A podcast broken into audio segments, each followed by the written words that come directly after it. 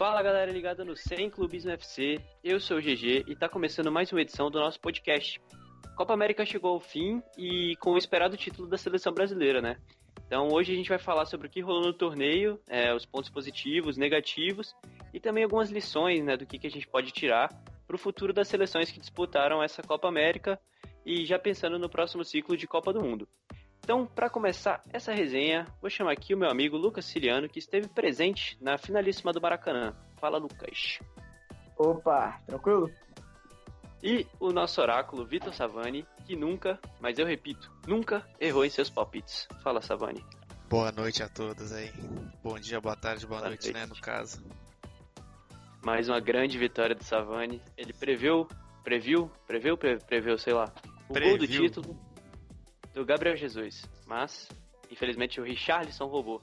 Então o Savani errou um de seus palpites, mas fica o crédito aí porque o pênalti foi contestável, então quase o Savani acertou. Eu vou considerar como um acerto. Então bora lá. É... A seleção brasileira né, venceu o jogo contra o Peru, uma vitória que do meio para o fim do segundo tempo ficou um pouco complicada por causa da expulsão do Gabriel Jesus. Mas, de um modo geral, Lucas, você achou o título justo? Ah, justíssimo, cara. Acho que por mais que a gente tenha criticado, mais especificamente tenha, tenha criticado muito a seleção no caminho desse, desse título, acho que nenhuma seleção chegou perto do desempenho que o Brasil teve. É, e eu acho que é muito mais pelo, pelo, pelo baixo nível da competição das outras seleções do que propriamente por, pelo Brasil, que é sim uma seleção boa, mas que tem muito a melhorar ainda nesse ciclo aí para a Copa. E especificamente a final, eu achei ainda o melhor jogador do Brasil na, na Copa América. Até perdeu o Jesus, né? Que aí você jogar com um a menos é. O, os minutos que o Brasil esteve com 11 eu achei os melhores da, da Copa América. Boa. É, o Brasil fez um jogo bom também. Acho que sofreu um pouco além do que podia e do que era é, tava para sofrer, mas ali com um a menos realmente é, é bem difícil mesmo. E Savani, é, tem o título, claro, é bom comemorar e tal, mas tem outras conquistas né, do Brasil nessa competição. Talvez a retomada da confiança do Gabriel Jesus, o Daniel Alves também é, se reafirmando como um dos grandes laterais da posição. Infelizmente a galera não acredita nisso quando a gente fala no Brasil. É, também tem o Cebolinha chegando. E qual que você acha que o Brasil mais ganhou nessa Copa América? Qual foi a maior vitória no Brasil dentre essas e outras? Cara, eu acho que foi um pouco de paz. É, na minha opinião, a Copa América é uma obrigação do Brasil e a Argentina ganharem pelo material humano que tem, pelos excelentes jogadores.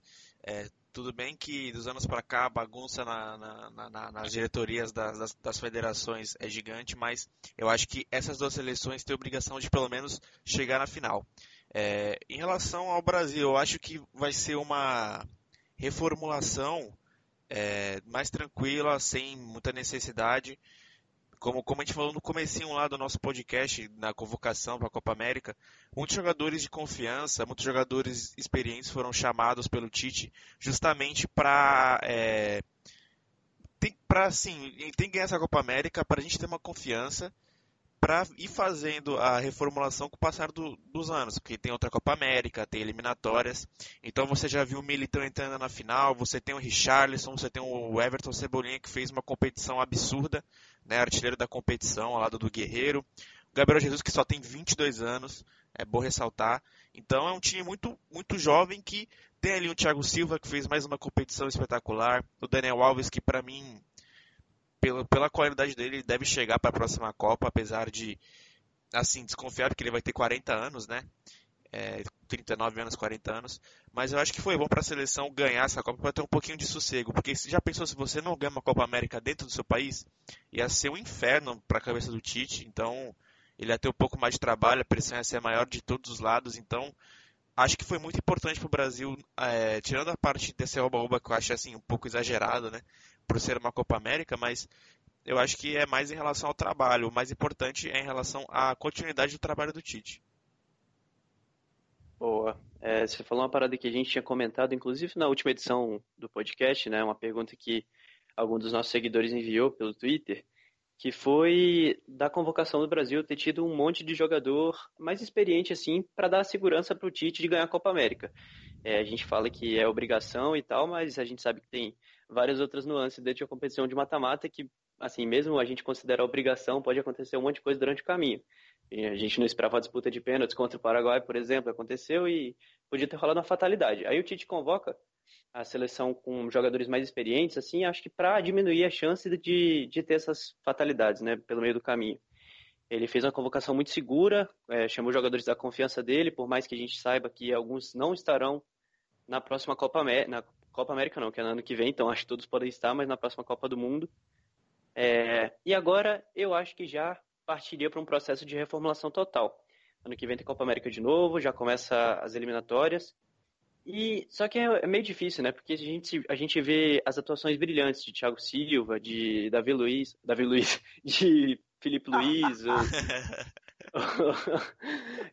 ou, até mesmo Daniel Alves, que já está com a idade bem avançada, e a gente fica pensando assim, cara, como que você tira um cara desse da seleção, né? Mas é, o Tite vai precisar dar esse passo para frente, vai precisar é, trazer a geração mais jovem agora. Acho que para o William já deu, vai ter que começar a vir Vinícius Júnior por aí. É, enfim, agora tem Cebolinha também. E foi muito legal ver nessa final a quantidade de jogador jovem decidindo a partida, né? Porque você teve o Richarlison fazendo gol, acho que tem menos de 23. O Arthur deu passe, tem menos de 23. Jesus tem menos de 23, deu passe, fez gol. Então foi é, um futebol que o Brasil apresentou com meninos decidindo. E isso é muito bom para nosso próximo ciclo de Copa do Mundo, né? E para a Copa América do ano que vem, vocês acham que o Tite vai ter segurança é, para chamar essa meninada ou será que ele vai repetir? Lucas, o que, que, você acha? Ah, como o Savani falou, né? Acho que o peso diminui muito, aquele peso de, de... que o Tite até, até então ele antes da, dessa Copa dessa desse título da Copa América o Tite só havia tem um, um, desempenho muito bom, um aproveitamento muito bom com a seleção, mas a galera ainda tinha muito aquele preconceito que ele não tinha ganhado nada ainda pela seleção. Agora mudou isso. Tite ganhou uma Copa América sem o seu melhor jogador, é, com, com total merecimento. Então ele ganha um, um, uma blindagem, ganha um fortalecimento que acho que vai permitir ele a, a convocar esses, esses moleques que estão surgindo. Mas eu ainda acho que tem casos e casos, assim. Por exemplo, em relação ao Dani Alves, você não vê um substituto que tenha potencial para ocupar a posição dele. Então acho que ele ainda vai ficar é, o que eu não vejo é, é, diferente, assim, mais ou menos no caso do Thiago Silva, que por mais que ele tenha sido perfeito na, na Copa do Mundo e na Copa América, você tem jogadores que, que, que têm tem potencial para chegar ao nível dele um dia, por exemplo. Um exemplo é o Militão, que entrou agora também na final, ele é muito versátil, pode jogar na lateral direito também. É, então, eu acho que tem, tem casos e casos. Você pode fazer essa, essa reformulação em certas posições, mas outras ainda você vai ter que esperar para surgir algum jogador. E eu acho que também não é nenhum problema ainda o Dani Alves, a gente viu o nível que ele apresentou em é, uma competição continental, é, que ele foi o craque da competição. Acho que ano que vem ele ainda tem, tem, tem bola para gastar. Não vejo esse desespero todo para a Copa América do ano que vem. É óbvio que a gente vai precisar ter um substituto à altura, mas é, não vejo com tanta preocupação assim é, um, ele, ele tão envelhecido jogando uma Copa América, sabe? Que para a Copa do Mundo já é outra história. Mas tem casos e casos, como eu disse. E você, Savani? É, a gente vê agora o Everton Cebolinha praticamente garantindo sua vaga nesse próximo ciclo, né? Agora, depois dessa Copa América, não há mais contestação de que ele vai ser amplamente convocado e talvez até é, no time titular mesmo, garantindo essa vaga no time titular. E também tem o Jesus ali se firmando na ponta, né? Impressionante como ele se firmou na posição, se deu bem com o Firmino. Nos primeiros jogos teve um pouquinho de confusão ali, bateram um pouco de cabeça, mas se entenderam bem.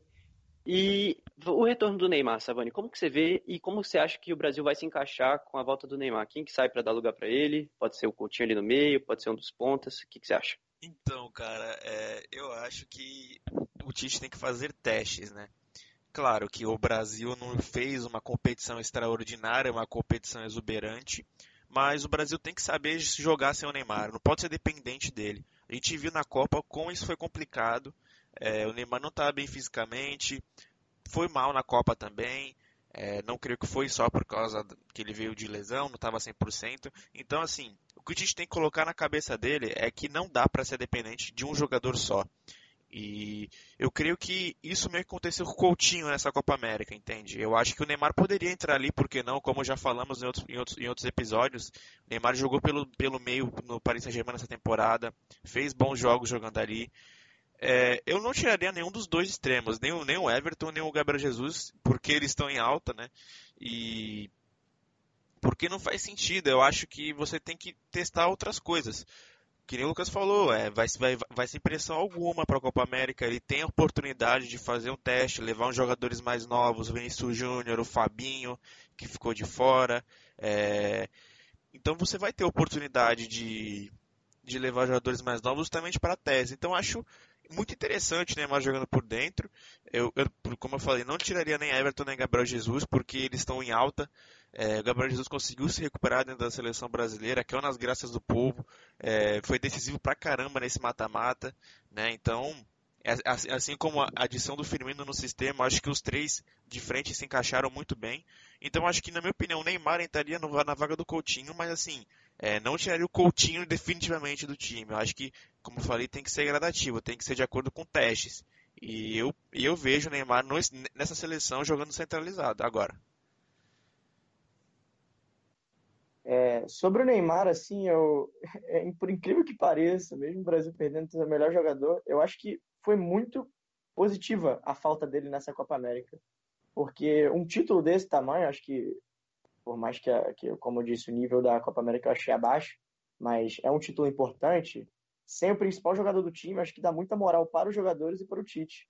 É, você tem muito mais confiança em como o time vai se portar sem o Neymar, sem ter sua principal referência. Você é, realmente viu na, na Copa do Mundo que o Brasil, na minha opinião, ele foi um time que, é, que a gente diz que foi muito torto. Jogava basicamente pela, pela esquerda pela concentração de jogadores que tinha ali e muito por conta também do craque do time estar ali, do Neymar. Então, acho que o Brasil, acho que eu vejo é, um time muito mais coletivo, é, mesmo quando o Neymar voltar. Que acho que vai, vai, vai, as pessoas e os jogadores também vão enxergar que também ali há jogadores com, com qualidade, cara. Não precisa só dele para decidir um jogo. Como até disse no último podcast, eu acho muito bom você depender de jogador como Neymar. É muito bom, mas não depender só dele. Você ter outros outras saídas, outras, outras ferramentas para que o Brasil consiga é, um triunfo, conquistar um título. Então acho que foi, acabou sendo muito positivo essa falta dele na, na Copa América. Sim, acho que em termos de confiança e de peso mesmo para os jogadores terem ganhado esse título sem ele foi importante demais. É, agora criou um grande problema também, acho que para o Neymar isso, junto com a, a, grande massa da torcida brasileira, do torcedor médio, assim, de que o Brasil joga melhor sem ele. Mas, gente, vamos ter calma. O nível da Copa América é, permite que o Brasil conquiste um título sem um jogador como o Neymar. O Brasil jogou bem, jogou. Mas com o Neymar seria ainda melhor. Eu acho que é isso que o pessoal não está entendendo. É, mas a gente já falou é bastante importante. sobre o Neymar.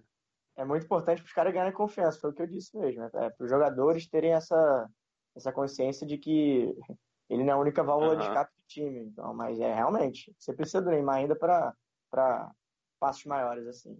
Por exemplo, ganhar Sim. uma Copa do Mundo. É o desejo de todo mundo. É. Então, Neymar vai ser importante nesse ciclo, né? Ele sempre que joga pela seleção, ele entrega, é um dos maiores artilheiros da história da seleção. Então, não é uma carta fora do baralho. O Brasil jogou bem, mas sem ele é, podia ser, tende a ser ainda melhor, né? Então, é, vamos tirar essa ideia da cabeça aí que a seleção joga melhor sem Neymar. Acho bem importante a gente falar isso também. Mas, enfim, falando agora de desempenho, né? O Brasil teve a seleção com melhor ataque. É, proporcionalmente, talvez tenha sido a melhor defesa, só não foi nos números porque a Colômbia foi eliminada sem sofrer gol. É, teve um jogador que mais é, participou em gols, né? Que foi o Firmino, com dois gols e três assistências, foi muito importante. Cebolinha foi artilheiro. E o principal jogador do mundo falou que a Copa América foi encomendada, né? Então, esse é um, uma acusação meio grave, um grande problema aí.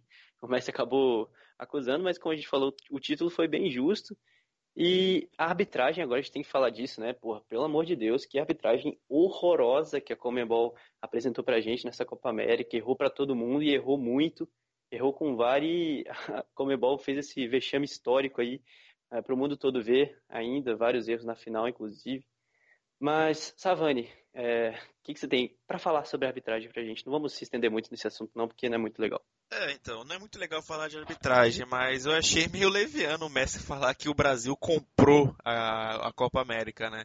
É, eu achei legal pro Messi posicionar, porque ele ficou quietinho a vida inteira, então isso para a carreira dele é, a visão dos argentinos sobre o Messi pode gerar um impacto, mas cara, ele, ele não deve assistir Libertadores.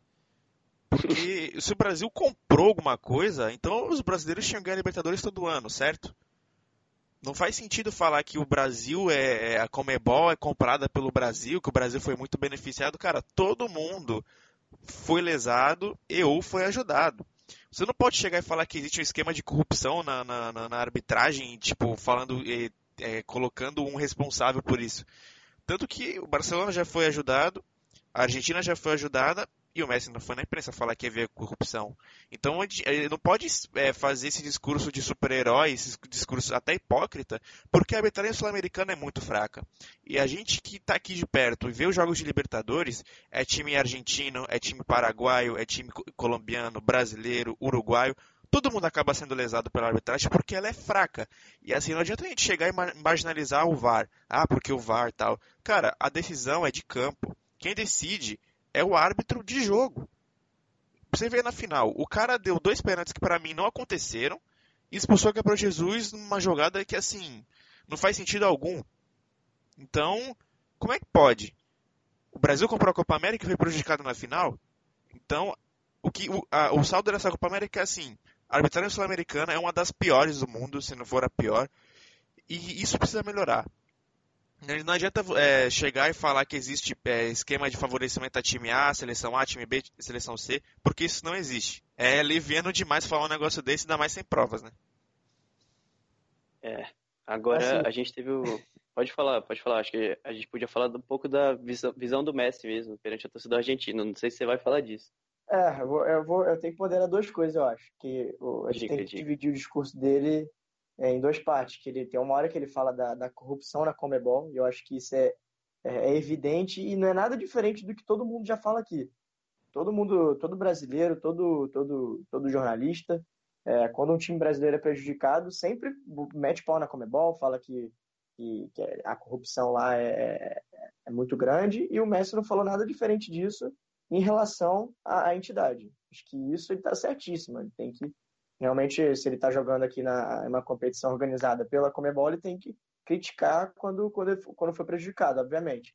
Mas em relação à a, a, questão dele falar que a Copa América está encomendada, está comprado, é óbvio que, que há total, uma total, tipo, um exagero, uma hipérbole que ele cria para aproximar ele à, à torcida argentina que normalmente é, ele não tem uma, uma identificação tão grande como, por exemplo, é, jogadores como Maradona têm, que, que, que para mim o Messi fez, fez muito é, em, em, campo por mais tempo na Argentina do que o Maradona fez, mas ele não tem essa, essa relação tão, tão, tão aflorada como, como o Maradona, porque.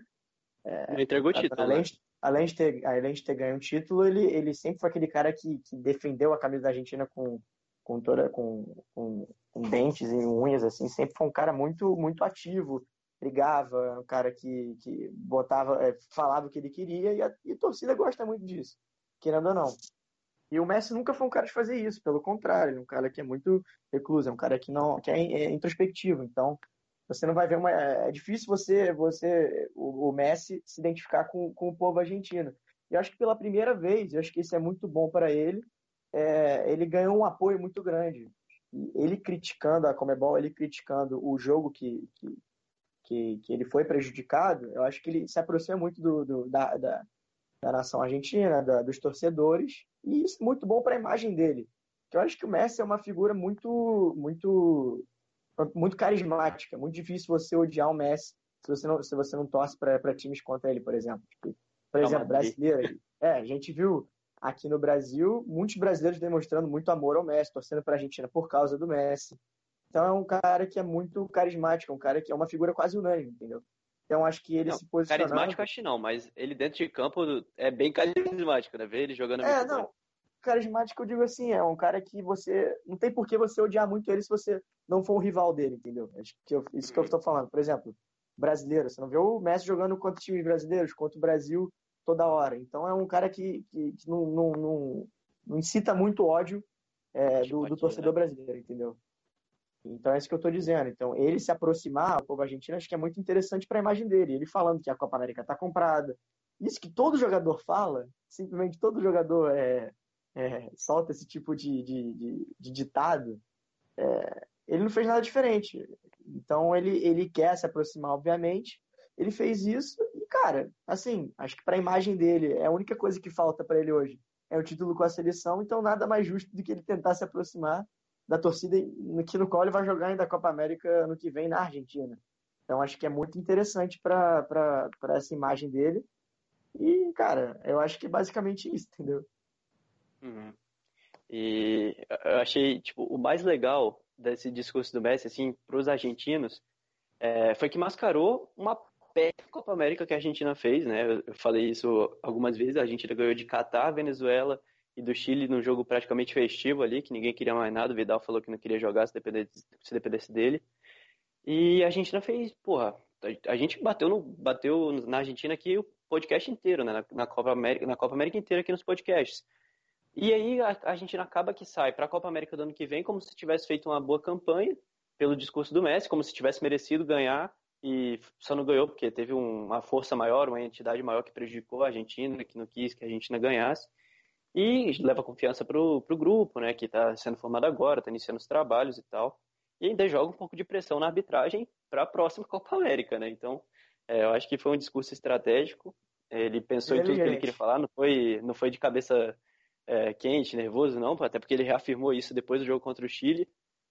E eu acho, eu acho só perigoso, né? Porque vocês sabem que falar de arbitragem, essas coisas assim, principalmente sobre a entidade, pode gerar punição. Não sei se a Comebol vai ter a cara de punir o Messi para uma Copa América na Argentina. Mas é, a gente sabe, jogadores grandes já foram punidos por causa de, de fala sobre arbitragem e tal. O Neymar mesmo vai cumprir três jogos de suspensão na próxima Champions League por causa da, da polêmica lá contra o United na última, sendo que ele nem estava em campo, ele conseguiu se meter nessa polêmica. E é isso, acho perigoso para o Messi. É, me incomodou um pouco por ser muito fã dele dentro de campo. Tem que eu vi o cara falar que está comprado e tal, mas eu entendo a, a fala dele, entendo que ele quis se aproximar do torcedor argentino também. Os torcedores argentinos estão adorando, né? Talvez tenha sido a pior Copa América do Messi pela Argentina, mas é a que ele sai mais na, nas graças do povo, assim. Então, é isso que importa, né? É, então, bora seguir ah, mas, aqui. Assim, é, rapidinho, em relação à, hipocrisia que o Savani até citou, assim, cara, é, acho que nenhum jogo, principalmente o Messi, ele não tá preocupado com o que tá acontecendo aqui na, quando ele sai aqui do Brasil, acho que ele já não tá nem mais aí pro que tá acontecendo aqui. Então. Acho é... que ele nunca viu um jogo de Libertadores, então. Sim, claro que não. Falar que, tipo, o cara assim, fala isso, a, ele nunca assistiu. A Comebol, a Comebol só prejudica os clubes brasileiros. Acho que acho que distancia um pouco do que ele estava querendo dizer. Ele, tá, ele, ele foi prejudicado, então ele queria combater nessa competição, a, a arbitragem, na, na, competição que ele foi prejudicado.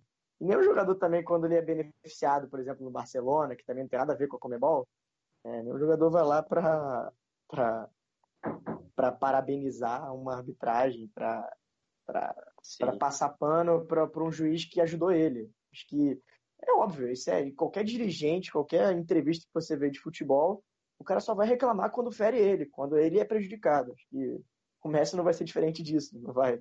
É, até porque ele é um cara que quase não fala. Então, é, quando ele não fala o necessário, ele não vai falar nunca.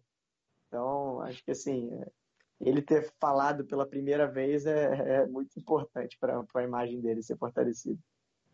Ah, é, o, que eu, o que eu acho assim desse discurso, só para finalizar esse ponto aqui, é que o negócio, o que mais me incomoda é essa questão de ah, o jogo está comprado, o campeonato está comprado, é isso, isso, isso. Não, mas a arbitragem é ruim mesmo. E a gente sempre bate nessa tecla, né? Não vai existir uma arbitragem perfeita nem com vídeo. Até porque o VAR não apita jogo, né? O VAR é só um monte de árbitro que erra olhando um videozinho que é para ajudar eles. Se eles erram, aí a culpa não é do VAR, a culpa é do, do árbitro incompetente, óbvio. Mas, enfim, é, só para esse papo de teoria da conspiração, que é chato pra cacete a gente não ficar falando disso. Então, bora passar para o próximo tópico, até porque ninguém gosta de falar de arbitragem, a gente já fala muito.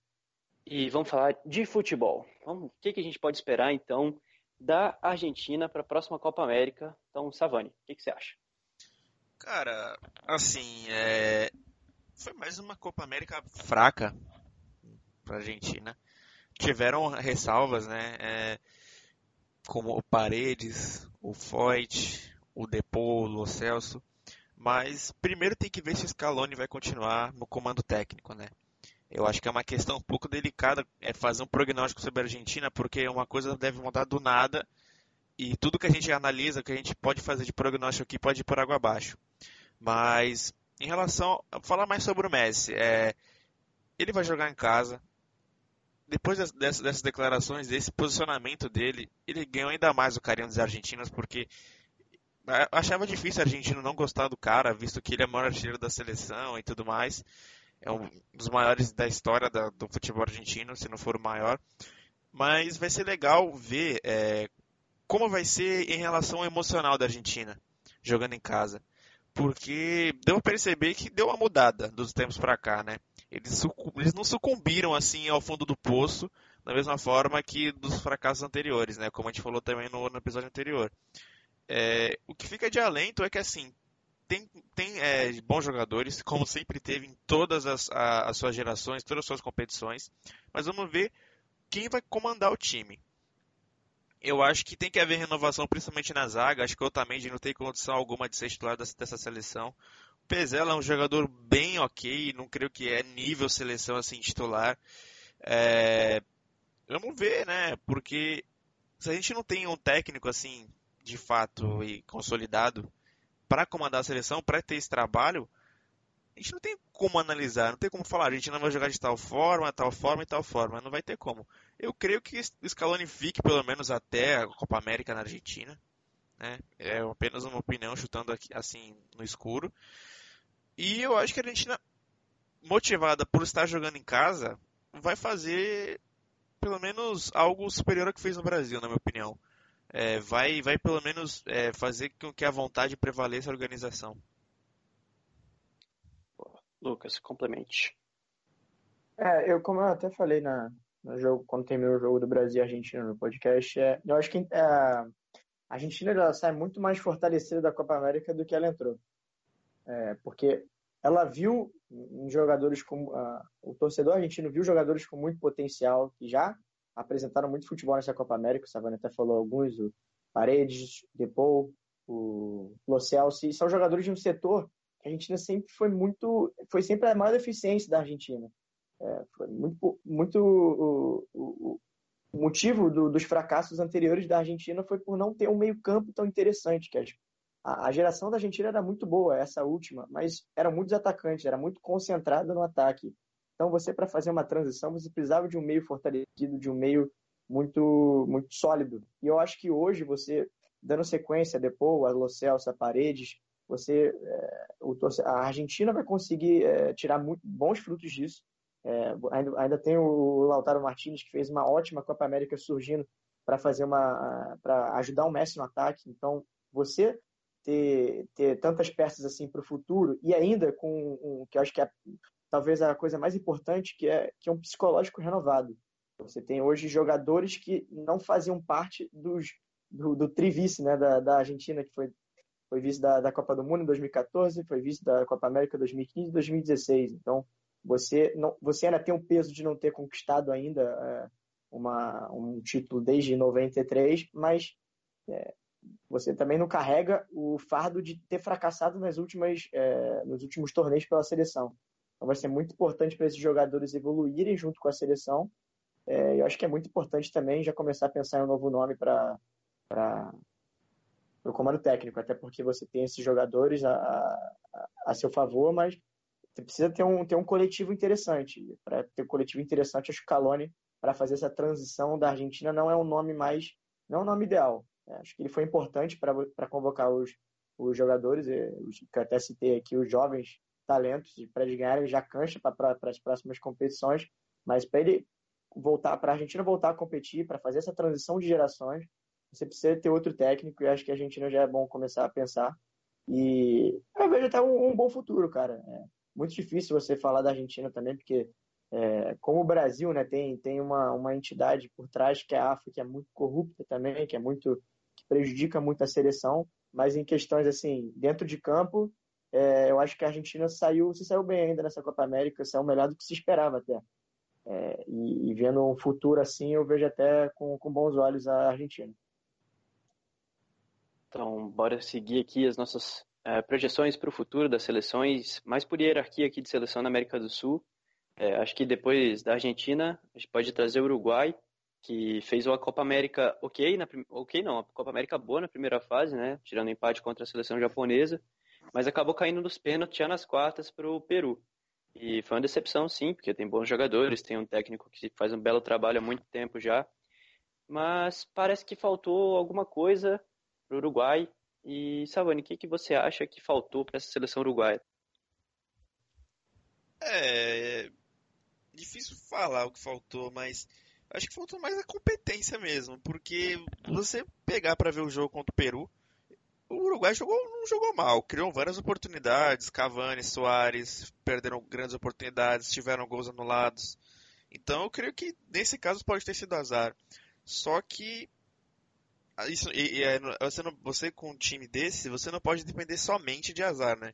O Uruguai tem uma geração muito boa de jovens jogadores, tem o Valverde, o Jiménez que é jovem ainda, o próprio Arrascaeta, por que não? Tem o Maxi Gomes, enfim, tem jogadores uruguaios muito bons surgindo. Então, cabe ao Tabares, né, nesse, nesse, nesse finalzinho de carreira aí que ele resta, porque bichinho tá, não aguenta nem ficar mais em pé do banco de reservas, um, um dos maiores técnicos do futebol sul-americano, por que não? É, cabe a ele a, a, meio que mesclar, começar a colocar os jovens também para jogar. O Valverde joga no Real Madrid, então é um cara que não tá no Real Madrid à toa, não é qualquer um que joga no Real Madrid hoje em dia, entendeu? Então, eu acho que falta mesmo é, é saber fazer essa mescla. É colocar jovens jogadores para ajudar ali o Soares e o Cavani, que são fundamentais para a seleção, apesar de tudo, apesar do Soares vir num péssimo momento, é, vir temporada muito mal. É, o Cavani também ficou muito tempo machucado e tudo mais. Mas, assim, eu acho que não é o, o fim de tudo, né? E eu acho que o Uruguai vai continuar sendo um time que vai brigar por coisas grandes, não só na, na, na América, mas também competições como a Copa do Mundo. Mas vamos ver em relação à geração, né? Porque tem muitos jogadores que já estão com a idade bem avançada. Uhum. É, na minha opinião, o que mais faltou para o Uruguai né, questão de jogador assim, foi a atuação dos pontas mesmo. É, esperava bem mais dos pontas uruguaios. A Rascaeta para mim não entregou o que podia entregar. Não sei se pelo esquema do Tabares que não ajuda muito ele. Mas é estranho, a gente vê pouco ponta, né? Jogador que atua pelo lado assim, agudo, como tem no Brasil, na Argentina, surgindo no Uruguai.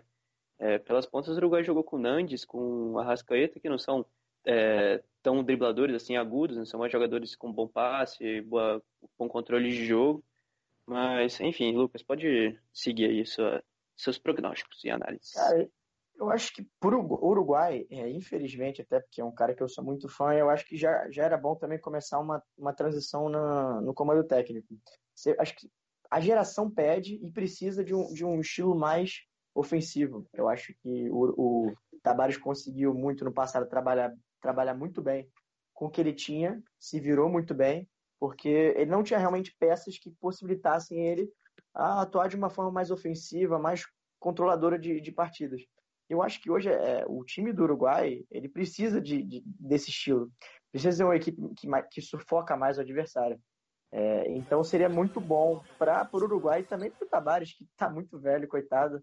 É, já, já passar o bastão para outro treinador, eu já não sei quem, é, tem, que, tem que realmente pesquisar, tem que ver quem poderia fazer essa transição melhor, mas eu acho que o time precisa ser mais ofensivo, o time precisa é, jogar de uma forma que controle mais o jogo pelo estilo da, dessa geração.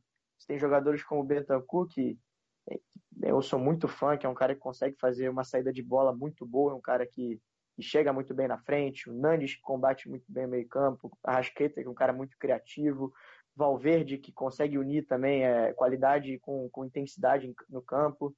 É, você ainda consegue fazer a mescla com, com os jogadores que são jovens, com os, os mais experientes e jogadores experientes ainda tem tem tem tem cancha ainda, ainda tem tem o que o que oferecer ainda para a seleção. Cavani e Soares estão velhos, mas eles ainda têm muito a oferecer para a seleção. O Godinho, um dos melhores zagueiros do mundo ainda. Então você tem um time muito bom. Eu acho que precisa realmente fazer uma transição no comando técnico. Acho que seria o ideal, assim, um estilo de jogo diferente e condiz mais com a geração atual. Eu acho que o Uruguai ainda está muito preso é, ao Uruguai de sete anos atrás, oito anos atrás, que precisava atuar de uma forma mais conservadora porque não tinha os jogadores necessários para atuar é, uma forma mais ofensiva. Então é isso, né? Fechamos aqui com as três principais seleções do continente, é, que fizeram é, Copa América assim dentro do aceitável, né? Eu acho que a gente tem que ponderar também que perder a Copa América não é o fim do mundo, assim como ganhar não significa que você é o melhor time do mundo, né? A gente tem que parar de ser tão desesperado e resultadista nesse ponto, assim como se o Brasil perdesse não seria tempestade de copo d'água como provavelmente iriam fazer, mas como ganhou, é bom que traz tranquilidade e tal, mas enfim, as seleções vão estar prontas para a próxima Copa América. Eu acredito que as três ainda vão seguir como favoritas nessas três que a gente falou. Então, como toda competição que acaba, a gente pode montar aqui a seleção do campeonato com jogadores que foram os melhores. Então, bora fazer um bate-bola aqui rapidinho para decidir e montar a nossa seleção do sem clubismo aqui, aqui da Copa América 2019. Então, acho que o goleiro é indiscutível, né? O Alisson. Vocês estão comigo também nessa? É, sim. É, uma ressalva Sim. pro Gatito, né? Que o Gatito fez uma excelente Copa América. Foi o goleiro Sim, que fez mais defesas aí. Ganhou os 4 Man of the Match que teve no jogo do Paraguai. Em todas as Boa. partidas ele, que ele jogou, ele ganhou o Man of the Match. Então, é, Mas acho que o Alisson foi mais seguro, rosa. né? Então é, foi merecido pro Alisson ganhar o melhor goleiro e tudo, mas menção rosa pro Gatito. E lembrando que o Alisson também ganhou o melhor goleiro da Premier League e da Champions League. Então um ano absurdo aí do nosso goleiro brasileiro. É, também fazer uma menção honrosa para o Galhesse do Peru, que tudo bem que a Copa América inteira não foi boa, mas o mata-mata dele eu achei bem digno, é, principalmente o jogo contra o Chile nas semifinais, então... E pegou o pênalti do Soares também, né? Foi, ele foi... Pegou três pênaltis na Copa América. Foi uma montanha-russa a Copa América e... dele. Foi, ele pegou três pênaltis. do Vargas. Parece que, o jogo contra, parece que o jogo contra o Brasil foi meio que um divisor de águas para ele, né? Ele meio que é. acordou, assim. É isso. Então, agora lateral direito, impossível não ser o craque da competição, Daniel Alves, é indiscutível, o melhor jogador do campeonato, inclusive a gente pode falar disso no final, né? Mas para mim é indiscutível. É, é... tem que falar, é, é, é unânime. Mais do Brasil junto com o Thiago. Mais regular, mais regular. Próximo aí, né? Ele então... foi bem em todas as partidas, sem exceção. Zagueiros. É até difícil falar da defesa, porque o Brasil tomou um gol nesses jogos e foram seis, né? Então acho que o Thiago Silva tem que estar para mim. É, fez a Copa Sim. América impecável, mais uma competição. Cara, é, tirando a Copa América de 2015, eu não lembro uma competição que o Thiago Silva tenha, tipo assim, entregado um jogo pro Brasil, tipo, uma falha, assim, grotesca, né? Cara, o, o, pior, o pior é que o Thiago Silva com mão dentro da área é um negócio complicado, né? que de novo aconteceu. Dessa vez eu não achei que foi pênalti, mas assim, é impressionante como o cara dá azar com essas coisas, né? Mas para mim, é. assim, a dupla de zaga da Copa América foi Thiago Silva e Marquinhos. Para mim, poderia colocar um Jimenez ou o Godin, que fizeram um, uma grande Godin. competição também. Mas eu, eu, o Marquinhos jogou demais também. Eu acho que a dupla já vem entrosada do PSG foi uma das responsáveis também pelo, pelo Brasil ser a segunda melhor defesa da, da competição. Uhum. É, o Gustavo Gomes também fez uma Copa América, porra, absurda, né? Nossa, eu deixei passar batida, né? Putz, tô me sentindo mal é. agora.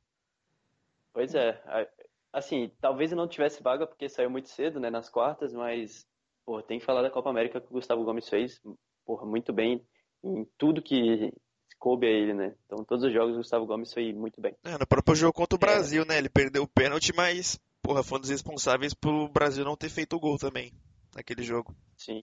Contra a Argentina também, muito bem muito na fase bem, de grupos. verdade. Então, é isso. Menção rosa pro Gustavo Gomes. A gente escolheu outro zagueiro? Por mim, pode deixar ele. É. Godinho. É, eu, eu, eu, falei do Godinho e Marquinhos, né? Mas eu, eu na minha, minha dupla é a brasileira. Colocaria Thiago é, Silva e Godinho até difícil tirar o Thiago Silva e o, e o Marquinhos, né, também. Mas o Lucas falou do Godin também, muito bem. É, agora, lateral esquerdo, um pouco difícil, né? O Brasil trocou duas vezes de lateral esquerdo. Teve o Trauco também, que pô, a galera tá colocando como um dos melhores da competição, mas nos jogos contra o Brasil eu achei ele bem. É. Eu, eu, por falta de opções, colocaria o Felipe Luiz, que enquanto jogou, jogou muito bem pela seleção brasileira. O Alexandre entrou é, teve um problema ali de início, né, contra a Argentina, teve um pouco de desentrosamento, principalmente com o Cebolinha, não ajudou muito. Mas, enfim, jogou bem na, na final. Gostei da Alexandre e... da final. Ele Gostei também. Com, com a Cebolinha, né? Ele tava fazendo essa passagem muito bem. Não, ele jogou bem na final, jogou. Só na, na, na semi que deixou um pouco a desejar. Mas uma parada também que a gente pode falar, que eu acabei deixando passar, me surpreendeu muito até, foi o Foyf improvisado na lateral direita, zagueiro da Argentina. Jogou muito, acho que vale a pena a gente falar dele também. Anulou o Cebolinha. E, enfim, foi um dos pilares aí para dessa nova Argentina, ele tende a ser, né? É. Tô me sentindo mal agora, porque sentindo mal por ter falado da geração lá e esquecido do Foz, cara. Nossa, também é outro que talvez tenha sido a melhor surpresa da Argentina na Copa. Todas as partidas que ele jogou, ele foi muito bem. É outro cara que pode dar na zaga aí, que é a principal principal ponto negativo da Argentina, que pelo amor de Deus, no de Pezela, impossível. É isso. Então, Volantes agora. Eu, na minha opinião, eu ficaria com a volância do Chile. Vidal e Arangues, para mim, foram muito bem. E para mim eles têm, têm que estar tá aí nessa seleção. Paredes Cara, também poderia entrar. É isso que eu ia falar. A minha é Paredes e Arangues. Acho que o, o Paredes foi um dos pilares da Argentina nessa campanha aí, aos trancos e barrancos. Ele jogou bem todos os jogos, então é, foi, foi uma, uma negócio de afirmação para ele em si, né? Visto que ele já foi convocado em outras vezes, mas era pouco utilizado.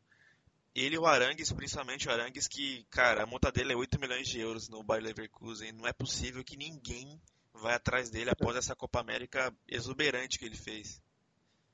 O Bentancur também achei que foi bem demais. Então, é enquanto jogo, é, é difícil falar dos caras que foram eliminados cedo, né? Entre aspas, nas quartas. Mas o Bentancur, em todas as partidas que ele atuou, na verdade, o Bentancur é um monstro, né, cara? Assim, acho que o que a gente tá falando da renovação do Uruguai, assim, voltando aquele assunto brevemente só. O que, o que não falta pro Uruguai é meu campista bom e novo. É. Então, Exatamente. acho que isso não será um problema por eles. Boa. Então, acho que a gente fechou com Paredes e Arangues. Arangues também empatado com Firmino em assistências, foram três durante a competição, os que mais deram assistência para gol. E agora a gente faz num 4-2-3-1, né? Fazer uma, uma trinca de meio, meio atacantes ou meio atacantes, né? Como todos os técnicos do Brasil praticamente jogam, né? Então, pontas, Cebolinha, tem que estar. Cebolinha e Jesus. Cebolinha e Jesus? Eu, assim, eu, eu, eu, eu acho, acho meio foda, assim, tipo, deixar o Sanches de fora, que ele fez uma competição é, excelente. Mas, cara, se não fosse o Gabriel Jesus, o Brasil particularmente não chegaria na final ou não ganharia o título, porque ele participou de todos os gols do Brasil no mata-mata. Então, acho que foi de uma importância absurda e o Everton foi o artilheiro da competição. Então, acho que nos extremos não tem muito que fugir. Na minha opinião, os dois, mas uma ressalva aí pro Sanches, que fez uma grande competição. Eu, fico na dúvida de escolher o mais decisivo ou o mais regular. o Sanches eu achei bem mais regular durante toda a Copa América. Ele foi bem em todos os jogos que ele atuou também. Mas o Jesus, ele deixou muito a desejar até o jogo contra o Paraguai. Aí no contra a Argentina e contra o Peru, ele desandou. É, acho que eu vou ficar com mais regular, cara. E apesar de Jesus também né, ter salvado o Brasil nessas últimas duas partidas. É, é complicado a gente deixar o Jesus de fora pelo que ele fez nesses dois últimos jogos, mas Já. se você pegar o recorte da competição inteira, aí é. eu acho o recorte da competição inteira não, o recorte tem que ser uma coisa pequena, mas se pegar uma competição inteira, é. eu acho que a Copa América do Sanches foi, foi mais regular que a do Jesus. Embora eu tenho a certeza que o Jesus é, fez uma, uma, excelente reta final, o que não tire nada o brilho dele ficar de fora da, da seleção. É, mas eu fecharia com o Sanches também. Já pedi desculpa pro Jesus no, no último programa, então nem me cobrem disso no Twitter. Teve gente que veio me cobrar. então, nosso meia de armação. Vamos fazer o Coutinho? Brincadeira, galera. Coutinho é, pode estar na bola de lá. isso aí. Cara, pra mim, o Rames Rodrigues, velho. Hum, é, interessante. Mas o Coutinho foi, foi bem na final, tá? Vamos omitir. É, tirando as decisões bem. erradas ali, os contra-ataques que ele matou, foi bem mesmo. Tá maluco, ele matou contra-ataque demais, pô. Não, eu achei muito bom o primeiro tempo dele. Depois é muito difícil é. jogar, como eu disse, jogar com a menos prejudica muito a criação da equipe, mas. Ah, é, ele tava saindo dentro pro golzinho de direita. Sim, ele cortava ele e alguém travava, cortava. Três vezes ele fez essa jogada dele clássica e eu, nossa, tá com ódio. Cara, eu sei que era, acho que era o Gabriel Jesus, né? Umas duas jogadas assim, né? as jogadas idênticas, cara. Tipo, o cara tava sozinho no bico da grande área e ele quis dar mais um corte e enfiou no rabo a jogada. Complicado. Ele Foi. também não se ajudou muito. Mas para mim, assim, mais por falta de opção do que outra coisa, o Rames, para mim, fez uma competição absurda até eu cair pelo Chile. É, a gente poderia até falar do Messi, que jogou bem na semifinal, mas o é, acho que a, a, gente está falando é da competição inteira, então o Ramos Rodrigues até ser eliminado para mim foi melhor que o Messi. Então, Minha, minha voto aí vai no Rames. Pode também colocar um, ao invés de colocar, pode colocar 4-3-3 e coloca o Vidal também, no lugar do, do Ramos. Em vez de colocar um 10 clássico, coloca 3 no meio campo. É. Como o Chile é. jogou. Faz mais Não sentido, faz, inclusive. O Vidal também foi Ou um muito bem. 4-4-2 com dois atacantes 9, né? E pode botar Jesus e Guerreiro, talvez. E o Lautaro? Pode Ah. também. É difícil, é difícil fazer Lautaro não foi melhor que Guerreiro e Firmino pra mim, não. Ah, não isso. sei. É, acho. Ah, agora, se for escolher só um, eu, eu, eu ficaria com o Firmino. É, Eu, eu colocaria o Firmino recuado e o Guerreiro, foda-se.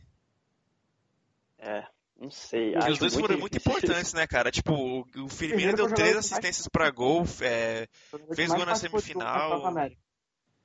Então, foi o cara que mais participou de gol. E, porra, o Guerreiro, cara, o Guerreiro é o pilar da, da- do Peru, né, mano? Ele é o símbolo desse, desse time.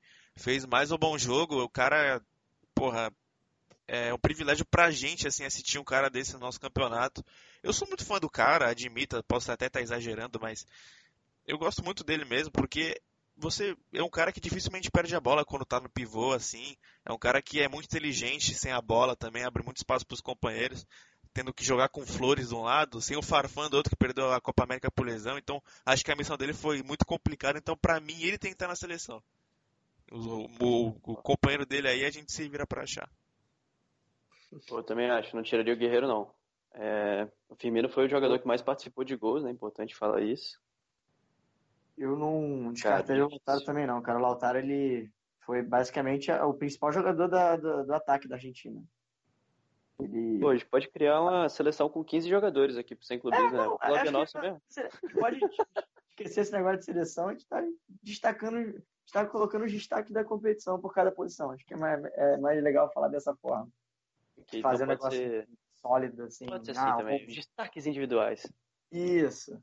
O Lautaro, eu gostei muito da Copa América dele. Quando o Messi não apareceu, ele tava fazendo praticamente tudo no ataque. É um cara que é uma surpresa muito boa pra Argentina. O Agüero também, eu vi, vi muita gente criticando ele. Achei que ele fez uma boa Copa América também. É, todos, é, ele participou de muitos gols. Ele fez, fez dois, participou de. Acho que deu duas assistências, não estou enganado agora. Então, É, Agüero foi vice-artilheiro da Copa América, né? Tem que falar disso. É, ele e mais Vamos 58 14 outros. jogadores com dois gols. Tiveram 14 vice-artilheiros da Copa América, muito bom. É. Mas, pô, acho que é isso, né? Cara, só queria destacar uma parada. Foi a movimentação do Firmino no segundo gol e como ele se entendeu com o Gabriel Jesus. Quando ele rouba a bola do. Eu não lembro quem tava com a bola do Peru agora. Mas o Jesus corre pra referência. O Arthur, o Firmino rouba a bola, né? Toca. E o Firmino abre na ponta, o Jesus corre pra referência, puxa o lateral. E é muito legal ver eles dois se entendendo, né? São jogadores, como o Savani falou, que eles se complementam muito bem no ataque. E no começo eles batiam um pouco de cabeça ali, mas estão cada vez mais ganhando entrosamento e talvez seja uma boa dupla aí para esse ciclo de Copa do Mundo.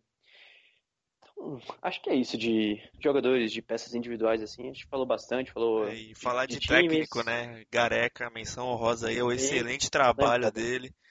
Espero que um dia ele volte pro meu time num projeto decente, né? Não aquela merda que fizeram com ele. Muito fã dele, deu uma entrevista muito sensata também, né? no- de- depois do jogo. Montou um time muito competitivo, foi semifinalista no primeiro ano de trabalho, foi pra Copa do Mundo, finalista de Copa América. Então, um abraço aí, Gareca. Se você estiver escutando esse podcast, sou seu fã. Boa. Então, para mim, o Gareca foi o melhor treinador da Copa América. O Tite, tudo bem, que teve o melhor desempenho, melhor resultado. Melhor desempenho, assim, né? De um modo geral, como a gente falou em números. Mas o Gareca, pelo material humano que ele tinha, foi, para mim, o melhor treinador. E também falar do trabalho do Rueda. Gostei muito do, do que vi do Chile. É, tudo, deixou um pouco a desejar, confesso, contra o Peru. Acho que o Rueda só fez uma, uma mudança no time, né? morreu com duas substituições, se não me engano. Mas o Chile me deixou bem satisfeito assistindo. Eu não esperava muito desse time envelhecido já, cansado, é, para não chamar eles de velhos. Mas gostei do, do Chile na Copa América. Então, É, foi, foi meio que surpreendente, né? Porque a gente não imaginava o Chile, tipo, fazendo bom, umas boas atuações assim. acho que quando a gente imaginou o Chile né, favorito, ele perdeu. É, foi lá e tomou uma ataca do Peru, verdade. A gente deu confiança, aí caíram cedo. ah, o Chile tem que ser assim. Quando ele chega com confiança, não dá errado. Isso é a prova. Tem que... Já tá aprovado. Até perdeu da Argentina. Conseguiu essa passagem aí. Tem que ir comendo pelas beiradas. Exato. Então é isso, né? De Copa América. Ano que vem a gente volta com mais podcasts especiais, mais textos especiais de Copa América. Então, competição, na minha opinião, deixou a desejar. O balanço final é esse, nível de, de futebol, nível de arbitragem, nível de gramado, nível de preço de ingresso. Mas é, a gente se nada, diverte. Assim, é, é, nada que a gente não esteja acostumado com a Comebol, né? Foi tudo uma grande merda, mas mesmo assim, é, a competição foi legal de assistir, assim. Mas, é, como sempre, a organização, uma organização pífia. Foi. Porque, assim, se você falar de várzea, você tá xingando a várzea, né? Então, a Comebol aí é uma, uma, uma organização, uma, uma competição muito horrível aí. Mais uma deles, né? É. Fora que vem Libertadores então é e Sul-Americana por aí, final única na casa do chapéu.